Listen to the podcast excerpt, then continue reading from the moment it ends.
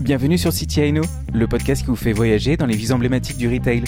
Accrochez votre ceinture, décollage immédiat. Les experts de l'échangeur BNP Paribas Personal Finance, Mathieu Joly et Elisabeth Menant, vous partagent leur carnet de voyage. Bonne écoute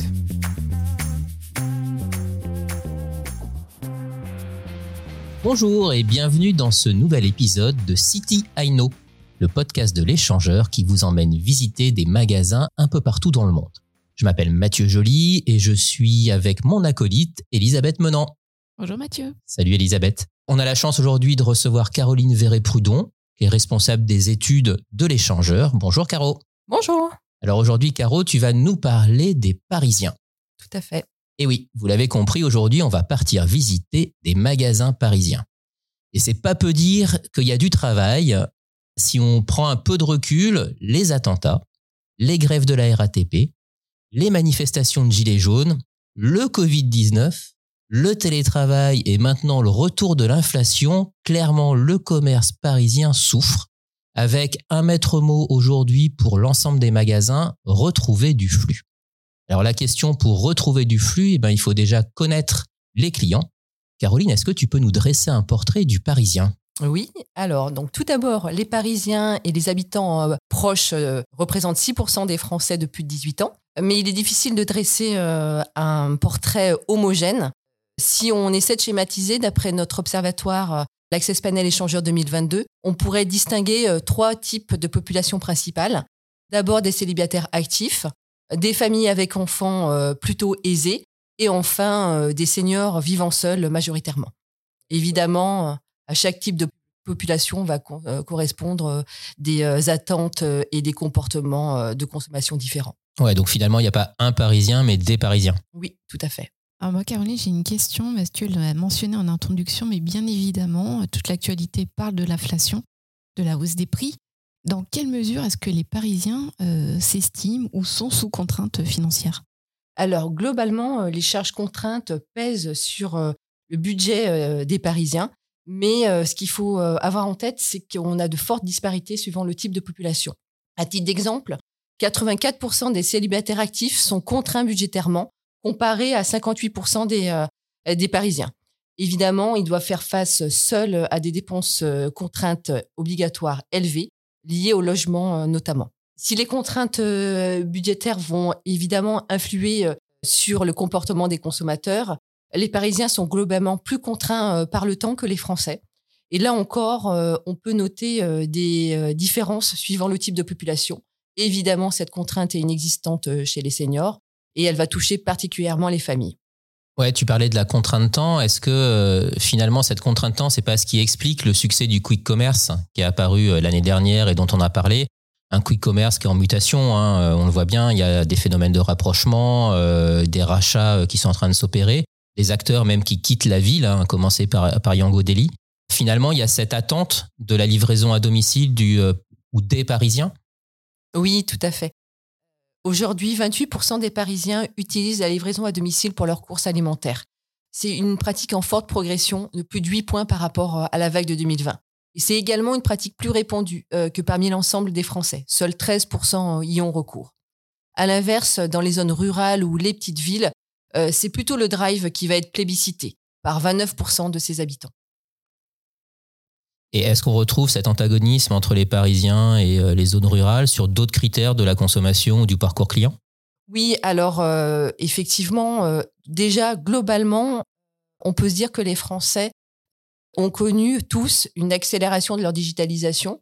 Après, dans des proportions qui peuvent être différentes. Si on revient sur les Parisiens, cette digitalisation, elle peut se traduire au sein des magasins eux-mêmes. Notamment, 15% des, euh, des Parisiens euh, déclarent utiliser leur smartphone pour payer en magasin. Et ça a progressé de plus 4 points par rapport euh, à 2020. Évidemment, cette pratique est plutôt l'apanage des jeunes générations. Après, ce qu'on peut peut-être se dire, c'est que la digitalisation à marche forcée reste à nuancer. Notamment, 49% des Parisiens nous déclarent pratiquer le repos le fait euh, d'aller euh, faire des recherches euh, sur Internet avant d'acheter en magasin. Et à l'inverse, seuls 31% ont recours au showrooming. Cette tendance à privilégier le repos plutôt que le showrooming s'observe également dans le reste de la France. Alors justement, Caroline, ce rapport au repos, c'est parfait pour la transition puisque ça veut bien dire aussi que le magasin n'est pas mort.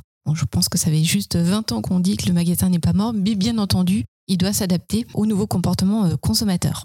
Donc c'est l'objet maintenant de nos visites de nos points de vente. Donc je vous propose de prendre nos sacs à dos, nos paires de chaussures et de partir à la découverte de trois points de vente parisiens.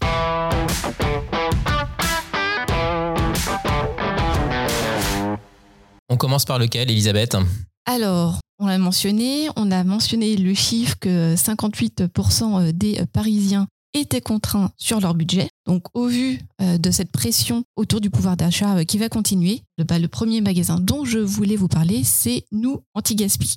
Alors, Nous Anti-Gaspi, déjà, bah, tout est dit dans le nom de l'enseigne. D'ailleurs, Mathieu, je ne sais pas si tu te souviens, mais euh, lorsqu'on arrive devant le magasin et qu'on voit la vitrine, qu'est-ce qui est marqué? Il y a un slogan dans lequel ils disent Nous sommes les épiciers militants. Et donc, bah, leur mission, elle est hyper simple, puisque leur but, c'est de sauver chaque semaine des produits destinés à la peau de L, des produits euh, qui sont euh, donc encore euh, consommables. Ouais, et si on prend d'ailleurs quelques chiffres, hein, aujourd'hui c'est à peu près 10 millions de tonnes de nourriture qui seraient jetées chaque année en France. Et pour l'enseigne, l'objectif c'est de pouvoir finalement valoriser 12 tonnes de produits par semaine, soit l'équivalent effectivement de 100 000 repas par mois. C'est juste impressionnant. Ouais, et finalement ce qui est intéressant chez nous anti-gaspi, c'est le sourcing, hein, évidemment ils vont récupérer tous les produits qui ne sont plus mis en vente dans des enseignes classiques et historiques. Des produits avec euh, des dates euh, de limite de consommation, des emballages ou des packaging qui ont été modifiés donc qui ne sont plus euh, vendus, ou des légumes qui sont moches, un peu ce que proposait à une époque Intermarché. Et finalement, donc en sourçant tous ces produits qui ne rentrent plus dans le schéma classique de la distribution alimentaire, c'est ce que l'enseigne va proposer à ses clients qui viennent dans ces rayons. Exactement. Et alors, lorsque vous visitez euh, le point de vente, moi personnellement, ce qui m'a beaucoup plu, c'est toutes ces petites étiquettes jaunes que tu vois un peu partout euh, disposées sur euh, les étagères. Et il t'explique pourquoi tel ou tel produit a été sauvé. Par exemple, si je vous fais voir ces citrons, est-ce que Caroline, Mathieu, vous trouvez qu'ils sont moches? Euh, ouais. Alors oui, en effet, ils sont pas bien calibrés, mais pourtant, ils n'ont pas besoin d'être exclus. Et donc, euh, du coup, euh, bah, l'enseigne, euh, nous, anti-gaspi, va les récupérer et va les mettre en vote. Oui, en fait, quand on visite l'enseigne, on a vraiment l'impression d'être dans une véritable arche de Noé des produits, quoi. Exactement. On est vraiment dans, cette, dans ce cas de figure-là. Un autre exemple, toujours avec ces petites étiquettes jaunes, bah, vous apprenez que ces rillettes de truite, qui sont des produits estampillés nous anti-gaspi, donc ça veut dire aussi que nous anti-gaspi est une marque propre de distributeur, eh ben, cette petite étiquette, elle explique que ces rillettes proviennent de la transformation de parties qui ne sont pas conformes, mais qui sont tout à fait comestibles. On a donc euh, bien entendu de la marque distributeur Nous Anti-Gaspi, mais à l'intérieur, bien évidemment, tu as plein d'autres marques. Par exemple, euh, au rayon confiture, et euh, tu vas voir que j'aime beaucoup la confiture, tu trouveras aussi bien la marque Nous Anti-Gaspi, mais aussi de la marque distributeur, de la marque nationale, voire de la marque Premier Prix. Ouais, et, ce qui est différent finalement des autres enseignes, c'est qu'on peut trouver plusieurs marques de distributeurs concurrents dans la vraie vie hein, euh, au sein du même rayon. Finalement, on a un assortiment qui est totalement hétérogène, mais qui s'explique encore une fois probablement par le sourcing de nous anti-gaspi. Oui, exactement. Alors, on a introduit le nous anti-gaspi avec le pouvoir d'achat. Donc, dernier point, et euh, c'est bien sûr euh, pas le, moindre des points. Pour le consommateur, bah, il va bénéficier de cette politique anti-gaspi puisque en moyenne, bah, les produits sont 30% moins chers. D'où ton exemple de la confiture. Et oui, par exemple, bah, cette confiture que je ne nommerai pas, euh, de 370 grammes et euh, à 1,99 euros dans le magasin, quand ce même pot est vendu dans une enseigne classique à 2,29 euros. On voit nettement les différences. Ouais, et finalement, ce qui est intéressant quand on visite le magasin, c'est cette posture du conso, parce qu'on rentre clairement pour le prix, Hein, avec cette promesse finalement d'acheter au moins cher, ce qui euh, aujourd'hui avec l'inflation et l'augmentation des prix est évidemment ultra légitime. Mais derrière, grâce aux étiquettes jaunes, grâce finalement à toutes les explications qu'on va pouvoir lire, trouver en magasin ou en discutant avec les équipes, derrière, c'est bien une valorisation de moi consommateur qui euh, devient finalement acteur de cette lutte contre le gaspillage alimentaire. Est-ce qu'on a tout dit sur nos anti-gaspi, Elisabeth? Je rajouterai juste que euh, l'enseigne était assez récente puisqu'elle date de 2018 et elle est née euh, en Bretagne. Donc grosse, grosse région de l'agroalimentaire. Donc aujourd'hui, nous, Anti-Gaspi, ce sont 24 magasins, dont 6, voire bientôt 7 magasins, rien qu'à Paris. Ouais, ce qui illustre bien encore une fois cette logique de contrainte budgétaire euh, et qui pousse encore une fois la distribution toujours plus dans cette logique prix.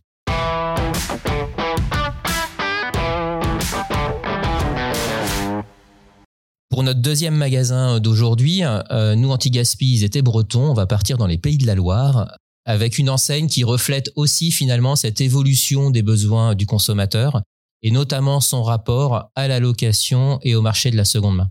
On parle location, marché de la seconde main. Caroline, est-ce que tu as des chiffres pour nous? Oui, j'ai des chiffres pour vous. Alors, d'abord, 28% des Parisiens seraient prêts euh, à louer plutôt qu'acheter euh, des biens de consommation c'est plus que les Français, et ça, euh, quel que soit le, type d'équipement. Évidemment, le smartphone euh, arrivant en tête avec 14% euh, des intentions.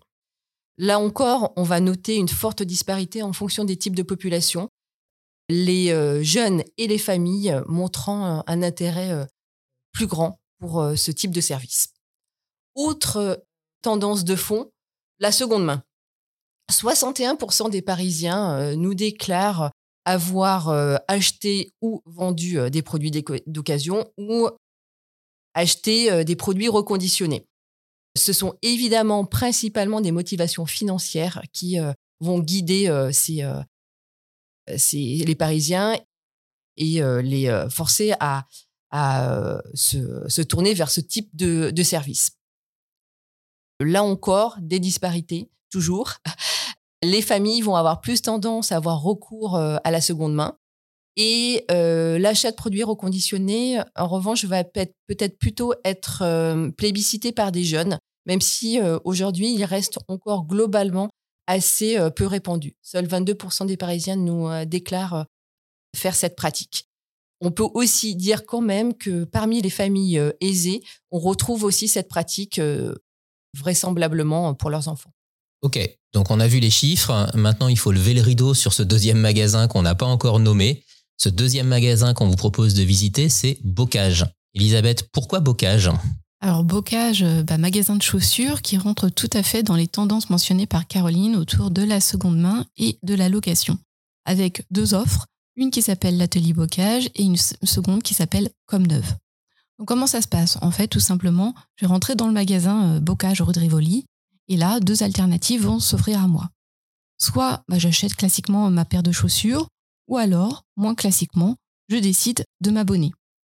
Deux offres d'abonnement, une pour l'été à 29 euros par mois, une pour l'hiver à 34 euros par mois, avec cette possibilité de revenir tous les deux mois en magasin pour choisir une nouvelle paire de chaussures, quel que soit le modèle ou euh, le prix. Donc bien évidemment, pour moi en tant que consommateur, c'est une façon très simple bah, de désengorger mon placard à chaussures qui, comme tout le monde le sait, est rempli. Mais aussi, euh, bah, en, définitif, bah, de euh, tester plein de nouveaux modèles que je n'aurais d'ailleurs peut-être jamais essayé autrement. Et donc, logiquement, on voit le bénéfice direct pour euh, Bocage, c'est le flux. Puisque finalement, tu vas revenir peut-être plus régulièrement que ce que tu ne l'aurais fait. Tu vas revenir à minima tous les deux mois. Et donc, on va pouvoir créer un nouveau point de relation avec toi, avec l'ensemble des clients, de façon plus euh, facile. C'est à ce moment-là où en fait, où quand tu reviens en magasin, eh ben les équipes, euh, la force de vente vont reprendre la main, discuter avec toi, comprendre tes goûts et euh, apprendre finalement à te connaître pour pouvoir te conseiller et se placer dans une posture de styliste. Exactement, Mathieu. Donc, une fois que je reviens en magasin et que je rapporte mes chaussures, est-ce que vous savez, Caroline, Mathieu, ce que vont, ce qu'elles vont devenir. Moi, oui, parce que j'ai visité le magasin. Moi, non. Je t'écoute. Pour Caroline, en fait, euh, l'idée, c'est que toutes les paires euh, rapportées euh, vont partir alors dans leur usine de fabrication à Montjean-sur-Loire pour être reconditionnées. Et cet reconditionnement, en fait, fait l'office d'un brevet, un brevet qui a été déposé donc par la marque. Ces chaussures, bah, elles ressortent comme neuves, d'où le nom euh, du corner de seconde main, qui s'appelle donc Comme Neuve, et où ces chaussures bah, seront vendues à 50% de leur valeur initiale. Et donc, on avait le flux généré par l'abonnement, on a maintenant le flux généré par la seconde main, avec finalement cet espace qui est très très bien travaillé et qui permet à l'enseigne de recruter une clientèle qui est probablement plus jeune que sa clientèle historique. Exactement, et on reboucle avec ce que mentionnait Caroline sur, sur les jeunes tout à l'heure, avec ce repos et showrooming un petit peu différent. Donc, pour résumer, on a une offre d'abonnement sur deux mois, on a cette offre de seconde main, mais Bocage propose aussi la location à la semaine. Donc, j'ai un mariage ou j'ai une simple fête avec des amis, je veux me faire plaisir, pas de souci, je peux venir en magasin, choisir la paire qui me plaît pour bah, l'occasion. D'ailleurs, 10% euh, des Parisiens seraient prêts à louer des vêtements. On est là euh, tout à fait dans la même logique. Voilà, euh, tout, tout s'explique. Donc vraiment une offre en phase avec, ces Parisiens. Et puis, bah, juste à souligner malgré tout, un dernier petit service très discret cependant, c'est si vos chaussures sont fatiguées, bah, pas de souci, là aussi, l'un des employés euh, chouchoutera votre paire de chaussures pour 6 euh, euros. Ouais, on le voit finalement chez Bocage, alors que euh, bah, les enseignes continuent finalement à chercher un business model autour de l'économie circulaire. Et ben chez Bocage, avec de la location, avec de la seconde main, je génère du chiffre d'affaires additionnel. ça démontre bien finalement que bah, cette économie circulaire, oui, ça peut être une réussite. Alors encore une fois, hein, et Caroline le soulignait, 10% hein, seulement des Parisiens sont prêts à euh, louer un vêtement. Ça va pas modifier intégralement le business model de l'enseigne, mais ça génère bien ce flux incrémental, ce chiffre d'affaires additionnel qui effectivement permet euh, bah, de surmonter d'éventuelles crises euh, telles qu'on peut les connaître aujourd'hui dans la capitale. Dernier magasin? Oui, Mathieu.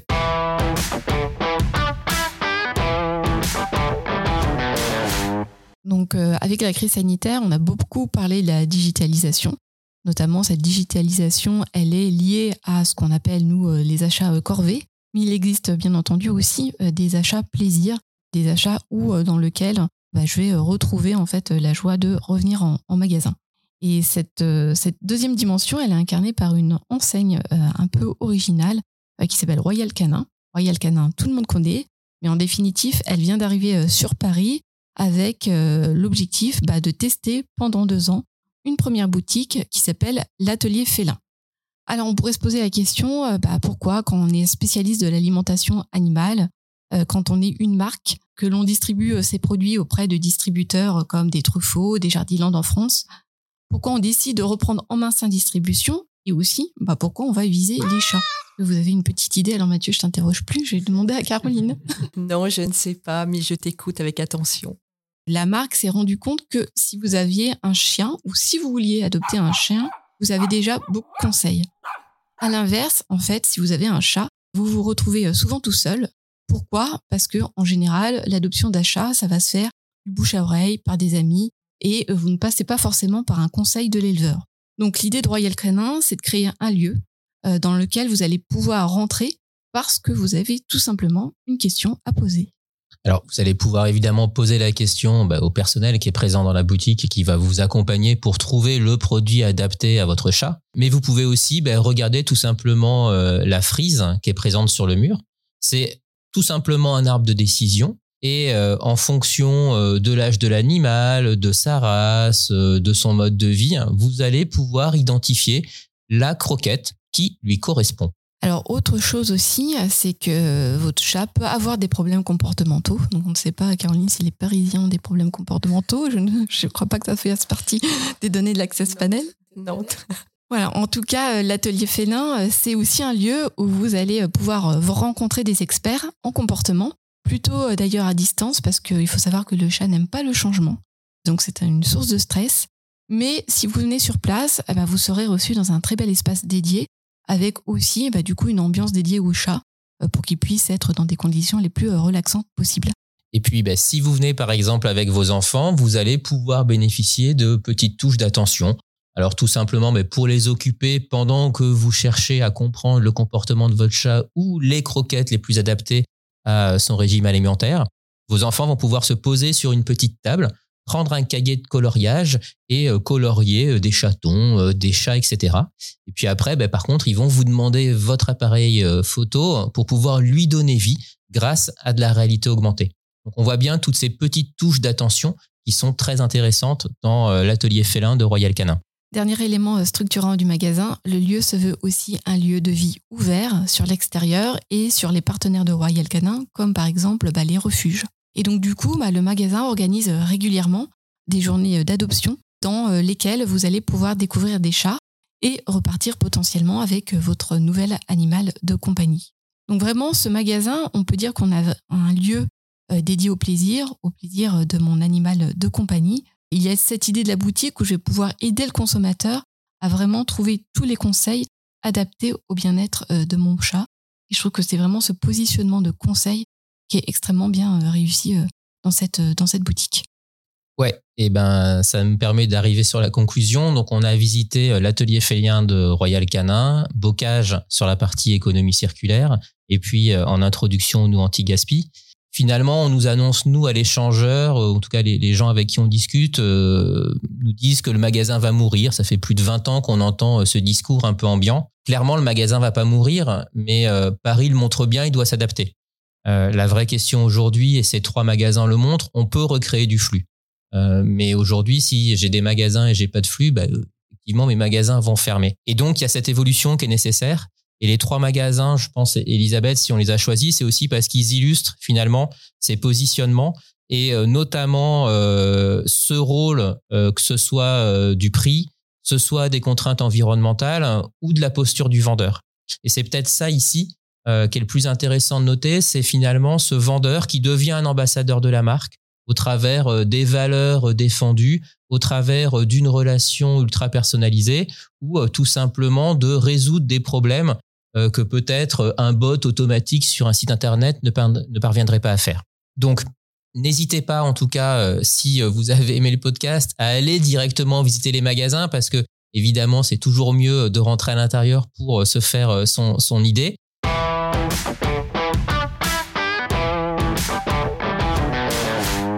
Nous, eh ben, on va vous donner euh, très vite rendez-vous pour un nouveau podcast City I Know. Je ne sais pas si on a encore la ville, mais Elisabeth, on allait dans la capitale anglaise il n'y a pas si longtemps.